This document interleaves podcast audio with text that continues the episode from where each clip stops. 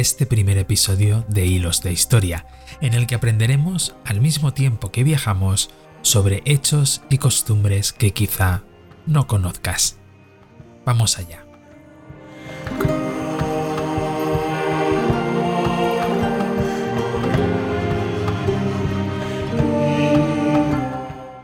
Empezamos este primer viaje en la Edad Media, que no fue una época fácil ni breve. Duró nada más y nada menos que la friolera de casi mil años. Esta se dividió en Alta Edad Media, Plena Edad Media y Baja Edad Media, siendo la Alta Edad Media la más antigua y empezando con la caída del Imperio Romano de Occidente, allá por el siglo V. La Baja Edad Media fue su final, con la llegada de la imprenta y la caída del Imperio Romano que quedaba en pie, el de Oriente, a cargo de los otomanos.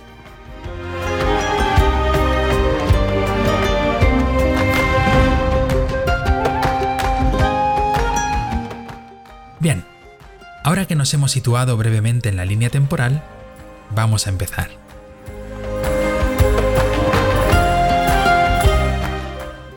Durante una parte más o menos extensa de la Alta Edad Media, se tendió a mostrar una imagen despectiva de nuestro físico, de ese abominable revestimiento del alma que es el cuerpo.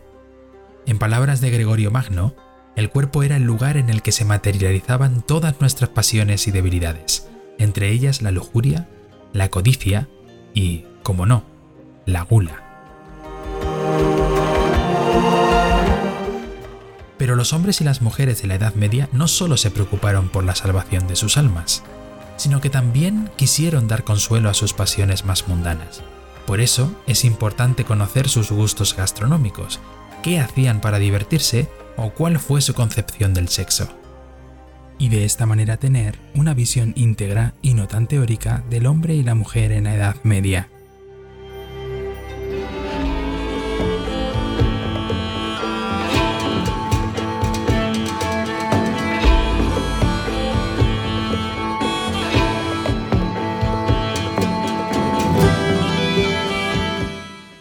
En esta época, más que en otras, las costumbres alimenticias también servían para diferenciar y resaltar el poder de los grupos privilegiados frente al de los más necesitados. Uno de los elementos diferenciadores fue la capacidad que tuvieron los nobles de alimentarse, incluso en épocas de penalidades y hambrunas.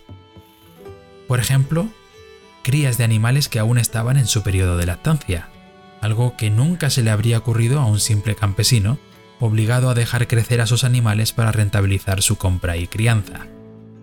En este sentido, en la mesa de los nobles con más recursos, no fue infrecuente observar la presencia de lechones o cochinillos, de pequeños corderos sacrificados con 25 o 30 días de vida, e incluso carne de ternera, y otros tipos de animales como cisnes y pavos.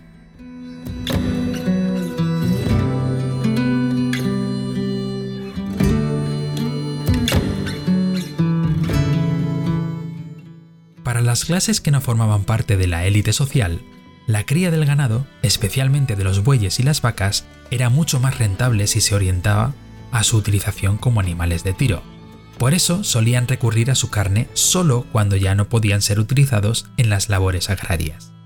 La dieta del campesino se basaba, por estos motivos, en el consumo de pan, alguna que otra verdura y muy muy esporádicamente carne.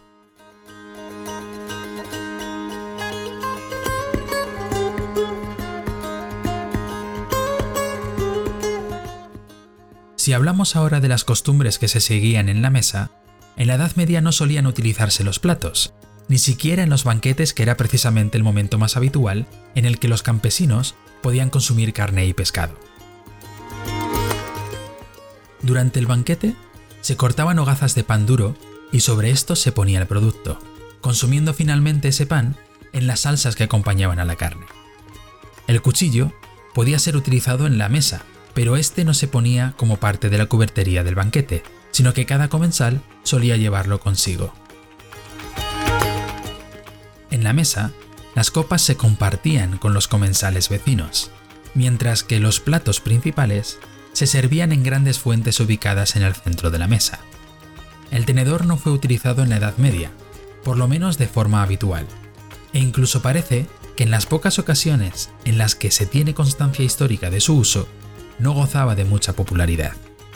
De hecho, la primera vez que lo tenemos documentado es en el siglo XI, cuando la hija del emperador bizantino Constantino Ducas, Teodora, casada con el dux de Venecia Domenico Selva, asombró a sus vecinos utilizando un extraño artilugio formado por dos púas de oro, con el que un esclavo le daba a probar los bocados que había trinchado con anterioridad.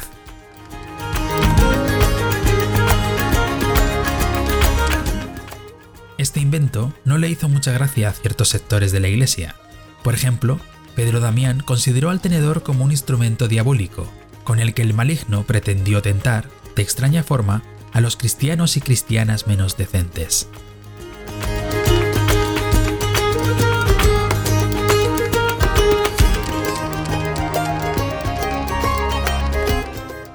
El pan fue la base de la dieta mediterránea durante este largo periodo de tiempo, al que se tendría que añadir el vino y la cerveza. Aunque también el hipocrás, una de las bebidas y de los placeres más comunes de la época, y que se consumió, al menos, hasta finales del siglo XVIII. Pero seguramente te estés preguntando qué era el hipocrás. Para que nos hagamos una idea, era una mezcla de vino y miel. Aunque en textos como el de Ruperto de Nola, libro de cocina, la receta se describe como un preparado con varios ingredientes tales como la canela, el clavo y el jengibre, a lo que se añadía vino, la mitad blanco y la otra tinto. Para darle un sabor dulce se utilizaba azúcar y si no se pudiera disponer de él, miel. Una vez mezclados los productos, se echaba sobre una olla vidriada y se le daba un hervor para finalmente ser colado por una manga hasta quedar claro. El hipocrás se solía tomar caliente y era muy apreciado por sus valores terapéuticos, especialmente para la gripe y las malas digestiones, y porque era un buen estimulante en los fríos días de invierno. Aunque ya no se consume, en algunos lugares de Europa y también en Sudamérica se siguen preparando algunas bebidas en las que la base principal es el vino y algún producto endulzante. Tal es el caso de la sangría en España.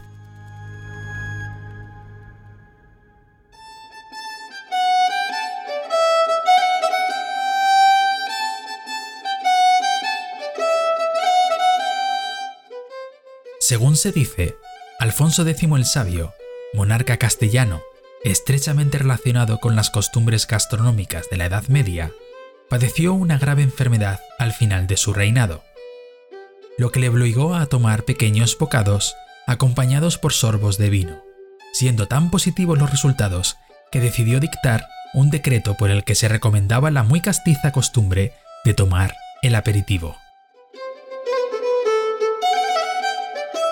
Desde ese momento, en los mesones castellanos no se despachó vino sin acompañarlo con algo de comida, de unas tapas, cuyo nombre procede de la costumbre de poner sobre la jarra de vino una loncha de jamón o queso, con la que se tapaba la abertura y evitaba la entrada de impurezas e insectos.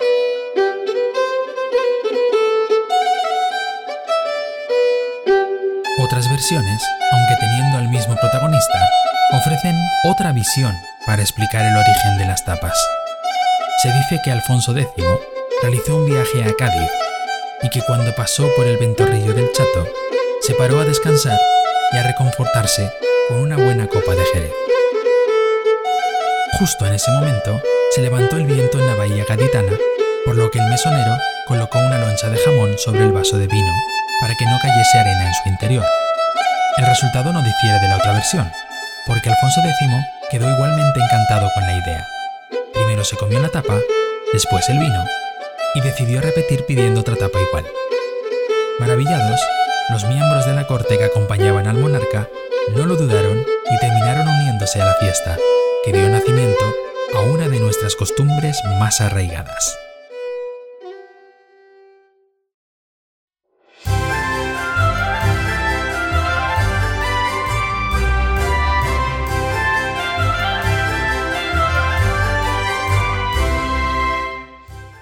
Otro de los aspectos que merece la pena destacar en lo que se refiere a los hábitos de vida de hombres y mujeres en la época medieval es el de la higiene. La visión que tenemos de unos seres alejados de cualquier tipo de hábito higiénico, sumidos en un estado de completa suciedad e inmundicia, debe ser matizada, ya que son cada vez más los historiadores que presuponen una actitud positiva hacia la sana costumbre del baño. Y parte de razón pueden tener, porque los baños públicos florecieron especialmente en el siglo XIII, coincidiendo con el resurgir de la ciudad como centro político y económico. No obstante, estos baños no alcanzaron ni de lejos la sofisticación de los que levantaron los romanos o los árabes en su momento.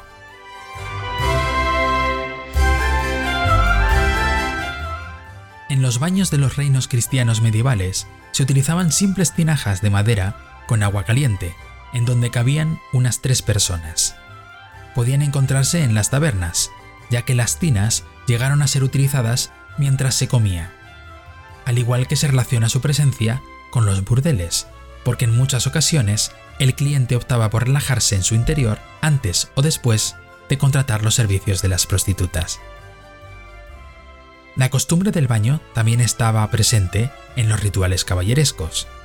Antes de su nombramiento, los caballeros se daban un baño, antes de pasar la noche velando sus armas en un estado de purificación corporal y espiritual.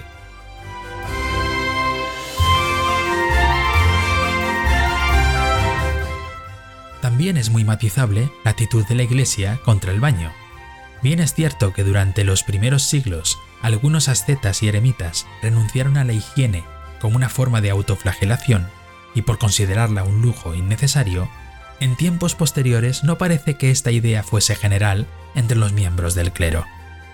Lo mismo podemos decir de ciertas costumbres relacionadas con la Edad Media, como la de tomarse el primer baño en el mes de mayo, coincidiendo con la llegada del calor durante la primavera, hasta el punto de que para muchos sería el único que se darían en todo el año.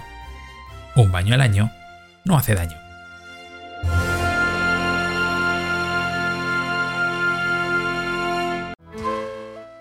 Baño, al margen de la frecuencia con la que cada uno lo practicase, era familiar. Se tomaba en una bañera llena de agua caliente y se hacía de forma jerárquica. El primero en tomarlo era el padre, seguido del resto de hombres de la casa, y a continuación las mujeres, dejando para el final a los niños y los bebés, que se sumergían en un agua nada cristalina.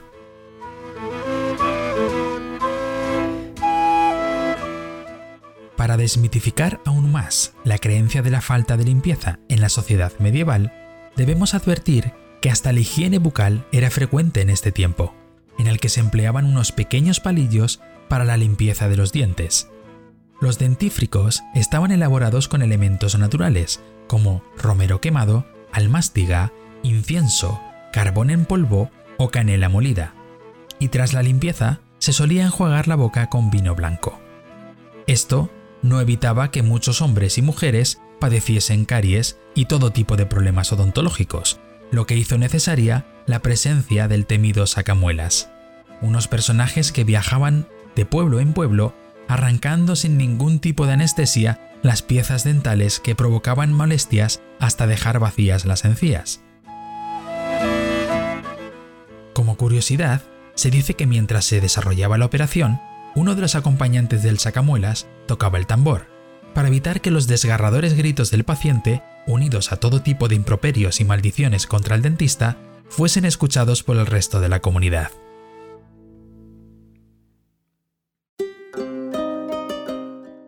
Y bien, ya hemos llegado al final de este episodio. Espero que hayas disfrutado de este viaje y te espero en el próximo, muy pronto.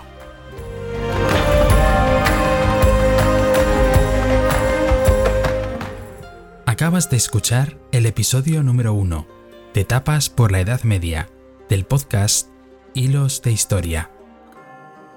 Producido por Estilo Podcast. Narrado por Diego León.